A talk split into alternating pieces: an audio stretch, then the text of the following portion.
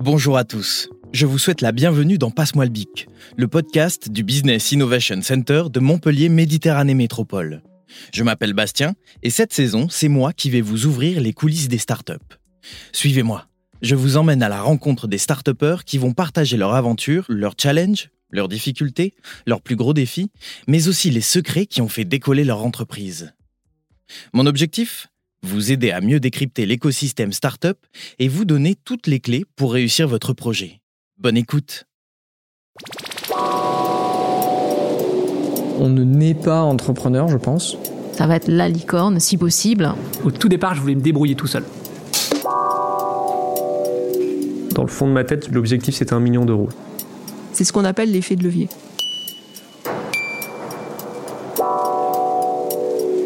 Passe-moi le bic.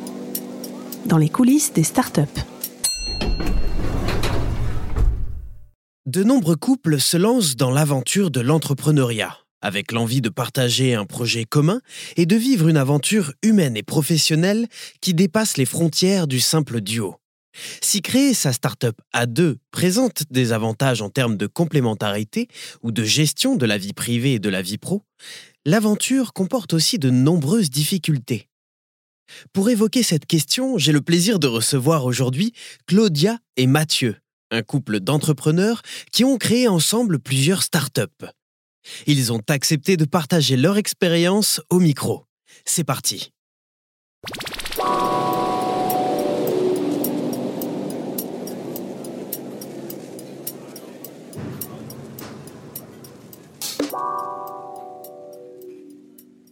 Euh, moi je m'appelle Claudia, je suis entrepreneur euh, ou entrepreneuse, je sais pas ce qu'on dit, multi-récidiviste et euh, pour les deux dernières entreprises, j'ai j'ai entrepris avec Mathieu et c'est le sujet qu'on va couvrir un peu aujourd'hui. Bonjour, moi je suis donc Mathieu, j'ai un background technique parce que j'ai fait j'ai un doctorat en astrophysique et et j'ai un parcours d'ingénieur euh, dans la finance et puis ensuite euh, devenu entrepreneur euh, en 2003 avec une première société puis une deuxième. Voilà. Alors, est-ce que vous pouvez nous dire quels sont les préalables à l'entrepreneuriat en couple et à quoi est-ce qu'il faut penser avant de s'associer?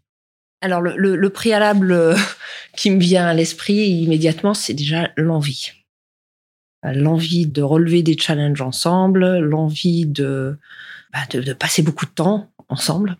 Et euh, je dirais même qu'on passe plus de temps ensemble en tant qu'entrepreneur, dirigeant, que en tant que couple. Moi, après, ce qui est apparu plus tard, c'est que je pense que ça aurait été difficile de, travailler si on n'avait pas été complémentaires. Évidemment, il y a toujours des intersections et il y a des choses qu'on fait en commun, mais on est euh, dans le plus grand de notre travail euh, sur des tâches différentes et complémentaires, en fait.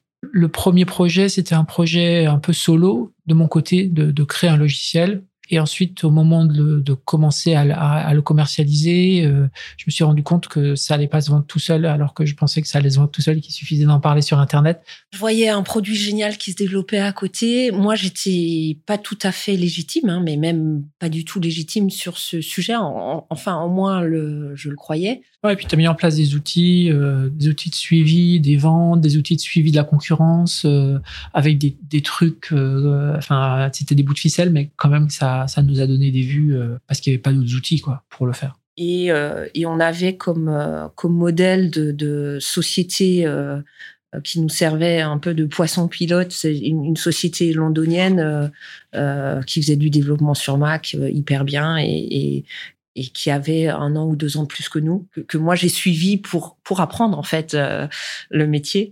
Et en même temps, on a découvert l'écosystème montpelliérain, donc euh, pas forcément les talents euh, développeurs Mac, mais euh, beaucoup de d'encouragement, beaucoup de, de bah, Cap Omega entre autres, mais aussi la région qui qui étaient là pour euh, pour aider les boîtes dans, dans leur premier pas et leur développement euh, futur. Pour la première société, on, a, on avait fait ça de façon un peu organique, quoi. C'était le projet de Mathieu.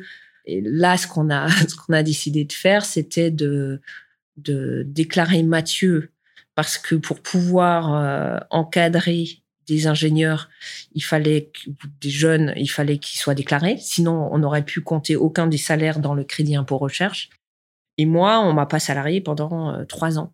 Euh, donc j'étais, on était dans une espèce de truc là, euh, de délire comme les, les, agriculteurs du siècle dernier, où l'épouse travaille sans, sans statut. Donc moi j'étais présidente de, la société ça, c'est vrai que c'est une erreur à pas faire. Si on s'associe, qu'on crée une société, les deux doivent voilà avoir un statut. Euh, ça me paraît euh, beaucoup plus sain et simple. Et est-ce que vous vous êtes posé la question aussi du risque financier? Parce que c'est vrai que quand on est en couple, il y a personne à côté pour euh, avoir une base financière qui permet de sécuriser un peu le foyer. Quelle a été votre réflexion là-dessus? Avant de, démissionner, en fait, on s'était donné comme règle de, mettre en jeu tout ce qu'on avait gagné, mais de jamais euh, creuser de trous. Et donc, avant, avant de, démissionner, quand on avait tout du jeune couple euh, qui va bien, qui réussit et qui euh, est tout à fait désirable pour les banques, on avait tout hypothéqué, tout ce qu'on avait, appart, maison, et euh, avant de démissionner et, pouvoir vivre un, certain temps ou un temps certain euh, avec ce petit budget quoi. Et justement, comment ça se passait au niveau des enfants? Comment est-ce que vous les avez inclus dans cette aventure? Je pense qu'on a on a fait gaffe quand même de de créer des moments euh, de respiration pour la famille. Comme on avait cette flexibilité des horaires, ben, on pouvait euh, s'arrêter le soir pour aller les chercher euh, à l'école, prendre du temps avec eux et retravailler après je pense pas, enfin, à part quelques exceptions, qu'on ait vraiment, euh, on ait sacrifié les enfants sur la partie euh, travail du week-end, en tout cas. Puis on a, on a beaucoup partagé avec eux et on leur expliquait euh, bah, ce qui se passait, surtout dans les moments difficiles aussi, dire bah voilà, on est forcément tendu et un enfant, surtout en bas âge, s'aperçoit les choses. Donc on expliquait. Il faut aussi dans les prérequis rajouter la communication. Il faut beaucoup de communication c'est quelque chose qu'on a dû apprendre à faire. Donc, on a toujours euh, fait plein de choses ensemble euh, et beaucoup communiqué. Et à un moment où on a, on a changé d'échelle, c'est moi qui ai eu la démarche de dire, bah non, euh, il faut que je, il faut que je sépare un peu les sujets, quoi. quand on est en couple, on essaie de pas, de préserver le couple et de ne pas parler du boulot tout le temps. Et en fait, en se posant des règles, on se, on s'interdit de finalement vivre euh, ce qu'on sent euh, sur l'instant. C'est vrai que ça, ça, peut être compliqué. Donc nous, on a appris à finalement dire, bah il n'y a pas de règles. Euh, n'importe qui qui rentre chez soi partage avec son conjoint tout et n'importe quoi, y compris quelquefois des trucs du boulot, et c'est ok. les choses doivent se dire et, et se construire ensemble la communication, c'est c'est absolument clé, quoi. Vous me parliez d'un process de discussion qui s'est mis en place au fur et à mesure euh, du temps pour pouvoir échanger sur ces désaccords. Souvent, le désaccord, il, naît en fait euh, de, certaines postures aussi. Moi, je vois par exemple, il y a, des fois, je, je suis pas d'accord avec un truc qu'on me dit, et je sais que j'ai enfin maintenant je commence à savoir que j'ai tort parce que parce que voilà j'ai juste pas envie de sortir de ma zone de confort ou j'ai pas envie de faire un truc qu'on veut que je fasse et, et je, sais qu'il faut le faire. Peut-être le, le process c'est que petit à petit je commence à me re-questionner en me disant ok ils sont en train de me dire un truc qui me plaît pas ça, crée un, un désaccord. Mais en fait euh, il faut que je fasse le travail de réanalyser ce qui m'a été dit. Et en fait souvent faut juste accepter que ce que dit l'autre et, se regarder à la lumière de ce qu'il vient de nous dire. Et souvent, il y a, y a, des choses à prendre. Et ça, peut-être que ça s'arrête pas à, 18 heures le soir, quoi. Alors, c'est quoi les plus grands, le plus grand peut-être avantage de l'entreprise en couple? Alors, je pense que si on, on est en couple, c'est aussi qu'on partage euh, les mêmes valeurs. Et donc euh, là, il y a un sujet qui est quand même central. On a l'expérience, euh, on a la confiance, on s'est communiqué euh, normalement. Et euh, il y avait aussi, euh, je crois que c'était un exemple que tu donnais, Mathieu, le fait de se retrouver dans des endroits, j'ai noté, un peu hostiles pour faire des présentations devant des personnes et qu'au final, on se retrouve quand même avec le soutien de, de sa partenaire ou son partenaire. Ouais, en fait, ça nous arrivait souvent d'être face à des audiences un peu compliquées, on va dire. Euh, dans des boards ou dans des, des, endroits où on n'était pas du tout prêt à se retrouver et surtout pris un peu au dépourvu. Et là, le fait de ne pas être paumé, quoi, parce qu'on sait qu'on peut s'appuyer sur l'autre, c'est peut-être vrai avec un collaborateur, mais il y a, y a, tellement de choses qui vont plus vite en fait il y a plein de choses, on n'a pas besoin de se les dire pour qu'on sache exactement comment il va falloir faire. Et puis on le connaît, donc on sait quand il y en a un qui trébuche un peu, hop, on peut prendre le relais. Enfin, parce qu'on se connaît bien. Donc euh, coup, ça c'est un super avantage. Pour le couple aussi, je trouve c'est bien quand ça se passe bien, c'est que il y a ce côté séduction qu'on a un peu évoqué quoi. C'est quand même euh, voir l'autre euh, faire faire son travail, être créatif, résoudre des problèmes. Enfin tout ça, ça, ça contribue quand même à je sais pas, une part de, de, séduction quoi, qui, est, qui, est, qui est chouette.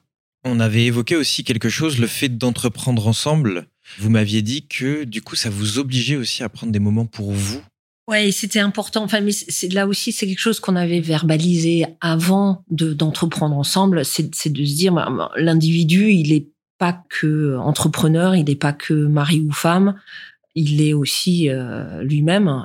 Ouais, alors parent en plus, hein, parce que là, parlons-en en termes de, de, temps et d'investissement, c'est quand même un truc euh, important. Mais il y a toutes ces facettes qu'il faut pouvoir euh, développer et préserver. Donc la facette perso, elle est, elle est absolument indispensable. Je vais revenir aussi sur les risques. Il y a quelque chose de très important que j'ai envie d'aborder aussi, c'est concernant les réticences des investisseurs. Est-ce que vous pouvez nous parler de ça un petit peu? C'est vrai que ce sujet de l'entrepreneuriat en couple, c'est un sujet moi qui m'est qui m'est cher parce que on s'est pris un, râteau euh, en 2008 au moment où on cherchait à lever des fonds et certains fonds nous ont dit texto euh, vous êtes en couple, c'est un red flag. Euh, en gros, s'il y a un problème dans le couple, l'entreprise sera totalement détruite par voie de conséquence. Ça a un impact qu'on soit en couple ou pas, je pense que ça change pas grand-chose. Et puis de, fait, on voit des, couples qui se séparent et qui continuent à bosser ensemble. Euh, un exemple euh, très connu, c'est Rodrigo et Gabriela, les musiciens, qui continuent à être aussi créatifs. Et puis euh, j'ai d'autres euh, couples en, en tête d'entrepreneurs entre guillemets plus classiques qui ont su faire la part des choses je pense que c'est une erreur de la, part de, ces investisseurs parce que parce que les avantages par ailleurs sont tels que le risque pour l'investisseur, pour moi, il est moindre. Pour le couple, c'est moins évident parce qu'effectivement, euh, il y a ce risque financier. On investit tous les deux dans la même aventure, c'est tous les œufs dans le même panier, et donc il y a un risque financier qui est, qui est plus important. Quand on monte une start-up, euh, on s'engage à donner le meilleur de nous-mêmes, à, à se donner les moyens de réussir, on s'engage pas à réussir. Oui, l'échec est, possible, euh, il n'est pas souhaitable, mais il est possible et, et la prise de risque n'est pas mortelle. Que faire en cas de séparation? Comment est-ce qu'on s'y prépare? Et est-ce qu'il faut anticiper dès le démarrage de la start-up? Moi, je pense que c'est toujours une bonne idée de réfléchir aux choses avant. Mais comme euh, avant de réfléchir au, mariage, enfin, c'est pas la première chose à laquelle on pense, mais euh, au moment où on se marie, on réfléchit quand même aussi au potentiel d'échec. Euh, ben, pour ça, il y a un pacte d'actionnaires. On décrit bien les choses et oui, on l'envisage. Et c'est OK de l'envisager en espérant que rien de difficile se passe, mais, mais why not? Il y a une phrase que je me suis notée que j'ai beaucoup aimée. Il faut imaginer comment ça peut mal se passer quand tout va bien. Ouais, c'est en fait c'est une bonne idée de c'est une bonne idée d'imaginer le pire quand le meilleur est en cours, parce qu'on est dans une position euh, créative, une position bienveillante. On se sent pas en danger et donc on, traite les sujets de façon très rationnelle et posée. Là où, euh, au milieu de la tempête, on peut quelquefois avoir des postures qui sont pas forcément très constructives. Donc, euh, traiter le pire au moment où tout va bien, traiter le sujet du pire au moment où tout va bien, c'est vraiment une bonne idée.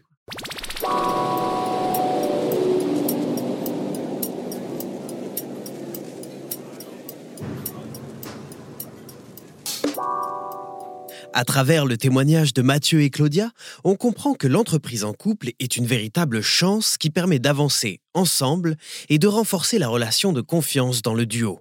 Toutefois, il est important dès le départ de bien penser et structurer la collaboration entre les deux membres du couple. Pour aller un peu plus loin sur le sujet, je vous propose de rejoindre Stéphanie, chargée d'affaires au BIC de Montpellier. Alors bonjour Stéphanie, donc euh, la première question que j'ai envie de te poser, c'est quels sont les impératifs pour entreprendre sereinement en couple?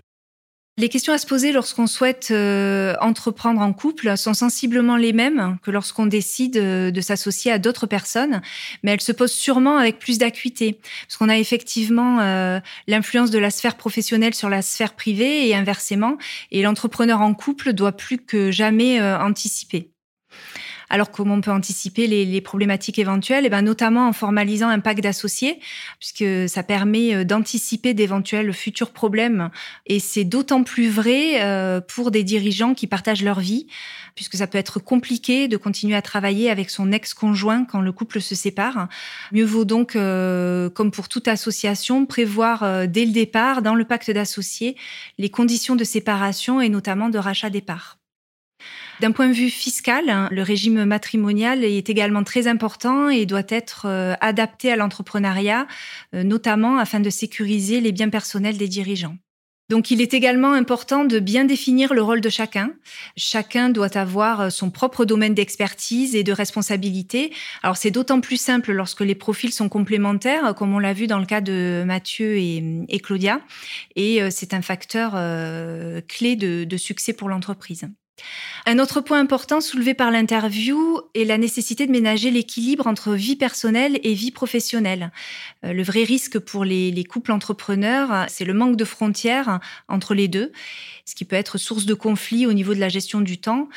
Les objectifs de réussite de la start-up euh, exercent souvent une très forte pression sur le couple. Il est important de se ménager du temps pour décompresser, se ressourcer. Il y a d'ailleurs un podcast du BIC dédié à cette thématique et je vous invite à l'écouter. La rupture sentimentale signifie-t-elle forcément la fin de l'entreprise? Non, pas forcément, et, heureusement, on a vu qu'il y avait moyen d'anticiper euh, ce cas de figure euh, via le pacte d'associés. Alors c'est vrai qu'on a beaucoup parlé de risques euh, liés à l'entrepreneuriat en couple, mais au fond, la prise de risque, elle est inhérente à l'entrepreneuriat en général, et s'ils sont bien anticipés, vivre et travailler ensemble peut s'avérer une très belle aventure pour un couple, comme en ont témoigné Claudia et Mathieu la possibilité d'adapter les emplois du temps euh, l'un en fonction de l'autre, la confiance l'un dans l'autre, se comprendre euh, parfaitement, gagner du temps, euh, et ça dès le début de la création de la société. Entreprendre en couple est une belle aventure.